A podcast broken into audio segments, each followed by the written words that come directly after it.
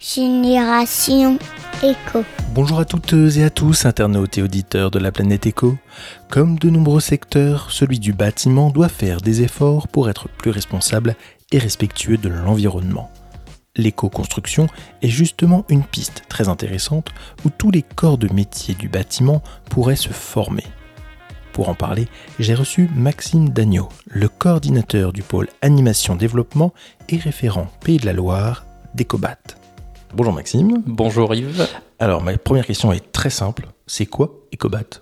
Ecobat, c'est le réseau de l'éco-construction solidaire. Donc, qui vise à structurer, développer, animer un réseau de professionnels euh, qui vont être amenés à faire ensemble des bâtiments les plus performants possibles, d'un point de vue environnemental et également d'un point de vue social, puisqu'il y a un lien fort notamment avec les structures d'insertion par l'activité économique. D'accord. Alors, justement, c'est donc vous êtes référent euh, coordinateur du pôle animation et développement euh, et donc référent Pays de la Loire.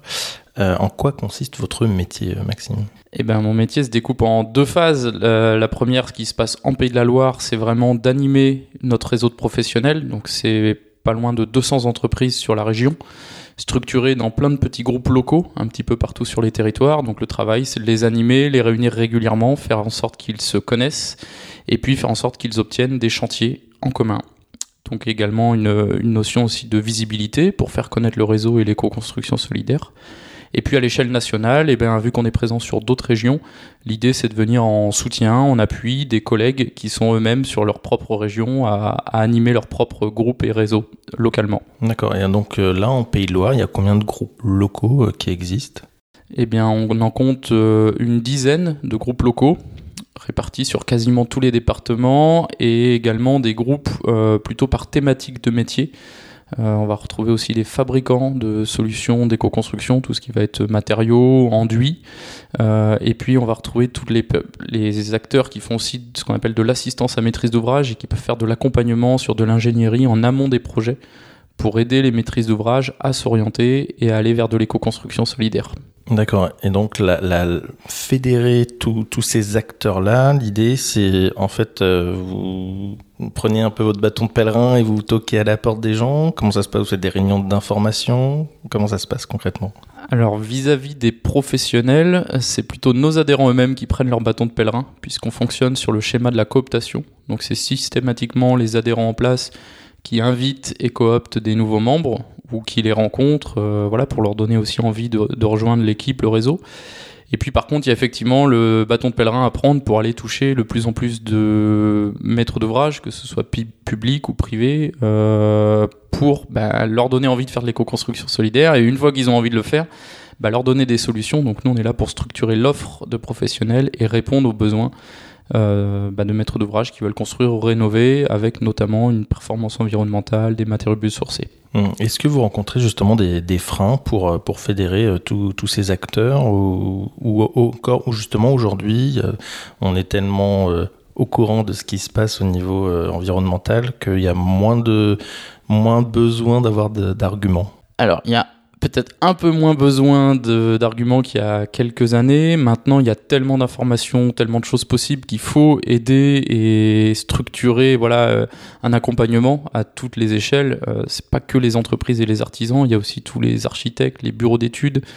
Euh, il faut que tout ce monde-là soit un peu sur les mêmes thématiques, les mêmes longueurs d'onde et, euh, et qu'on arrive à montrer aux maîtres d'ouvrage que malgré des sujets qui sont des fois un peu moins présents dans le bâtiment, il y a des solutions et que les freins qui vont rester, qui sont de l'ordre euh, des fois réglementaire, juridique ou, ou par pure méconnaissance, on peut assez facilement les lever en s'y prenant tôt dans le projet et en étant bien aiguillé.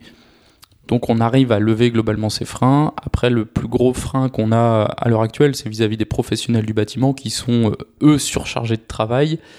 Et bah, ils sont voilà, en, en difficulté des fois individuellement pour gérer leur propre planning et activité. Il faut réussir à leur prendre un tout petit peu de temps pour leur amener une démarche collective de se structurer à plusieurs entreprises pour faire des chantiers euh, performants. Hum. Et est-ce qu'il y a des, des grosses structures qui sont adhérentes Euh, Je pense notamment à, à des Bouygues, des Brillants, euh, des euh, voilà ce, ce genre de, de structures, ou est-ce que c'est encore des, des petits?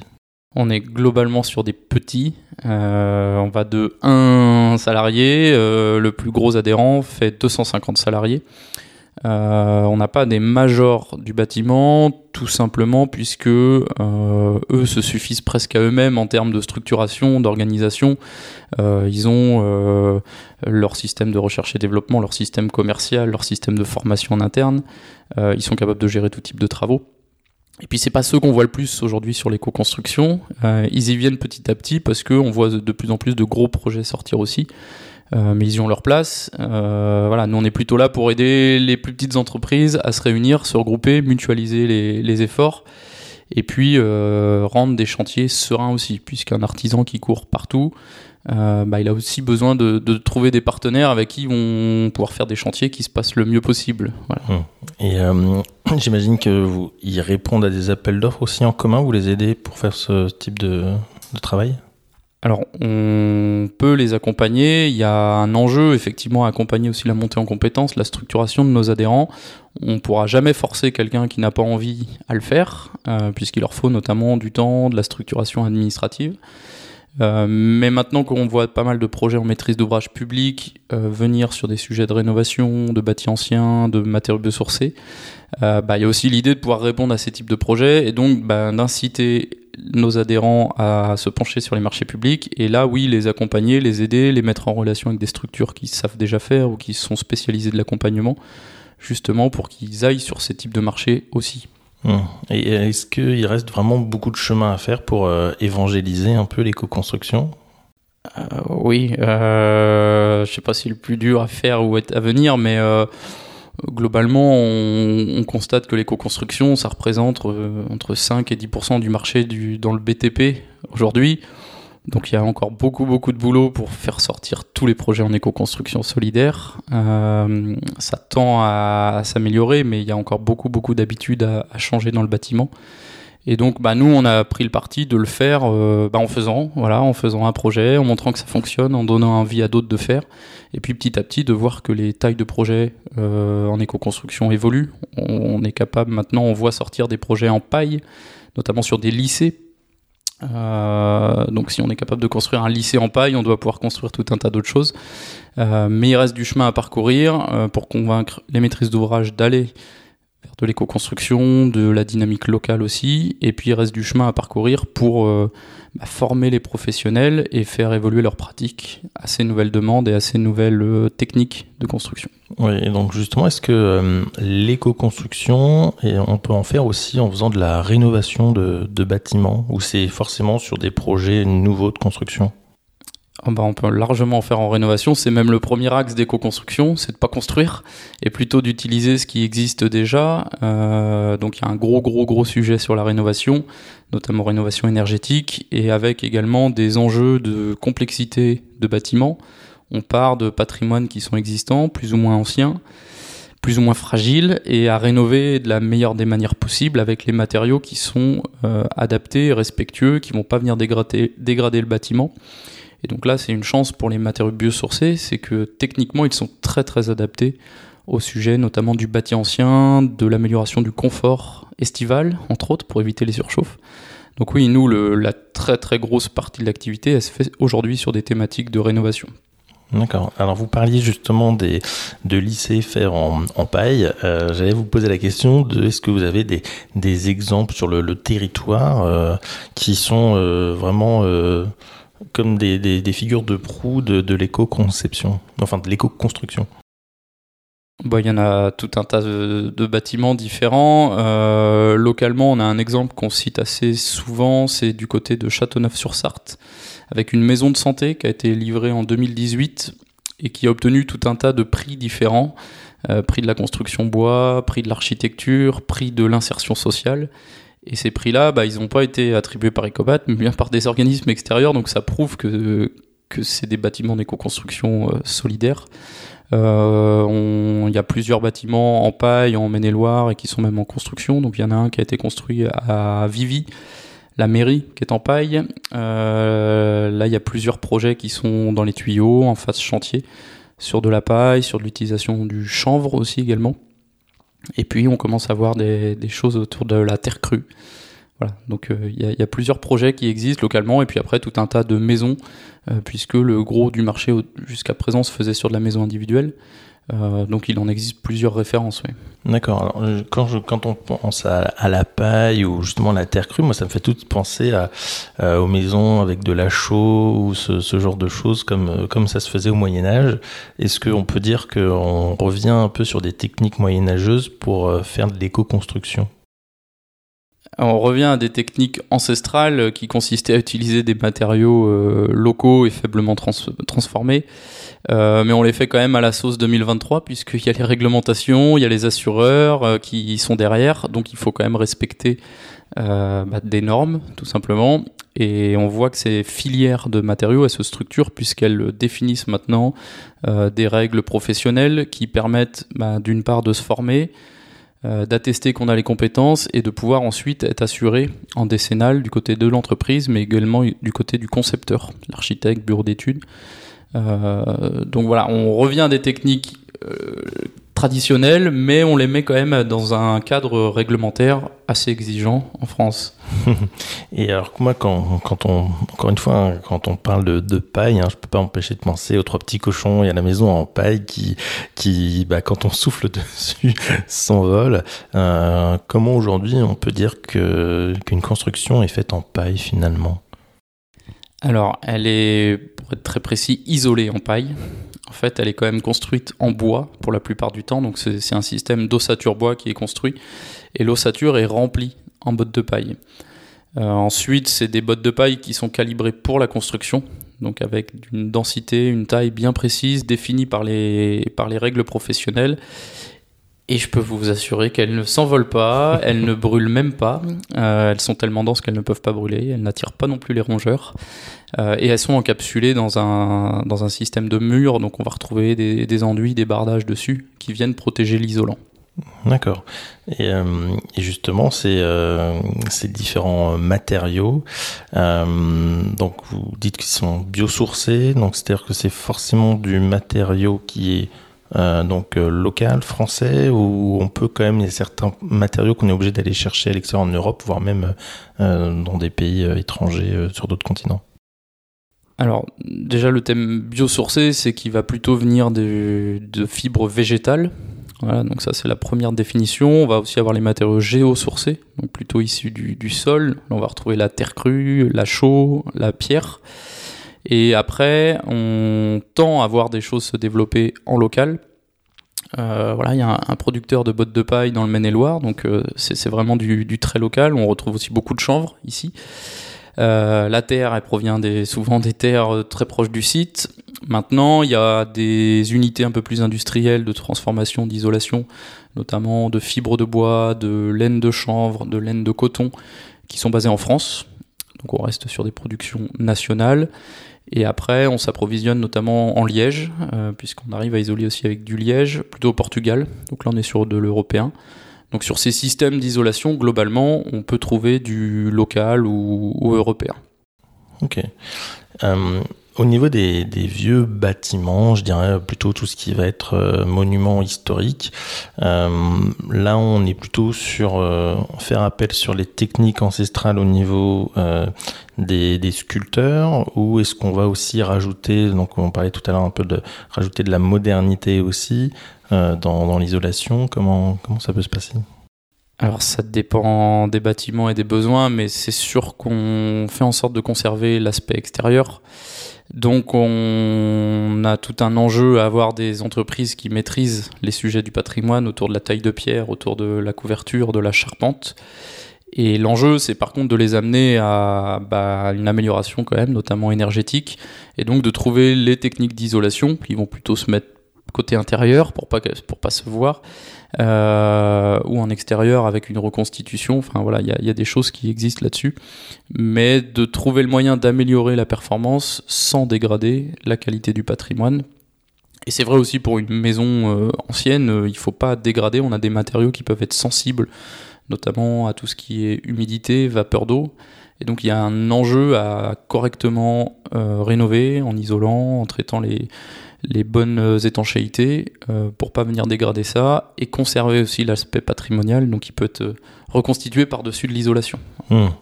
Et au niveau donc, parce que donc Ecobat, on est sur quelque chose de, national avec donc euh, localement des différents, régionalement, je dirais, euh, différentes, euh, différents réseaux.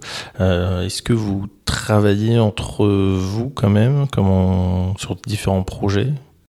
Ah oui, oui, on essaye d'avoir vraiment beaucoup de transversalité, nous, entre collègues de différentes régions mais également de tisser du lien entre des adhérents qui peuvent être éloignés géographiquement, mais qui vont avoir des problématiques communes ou des envies de répondre à des projets en commun.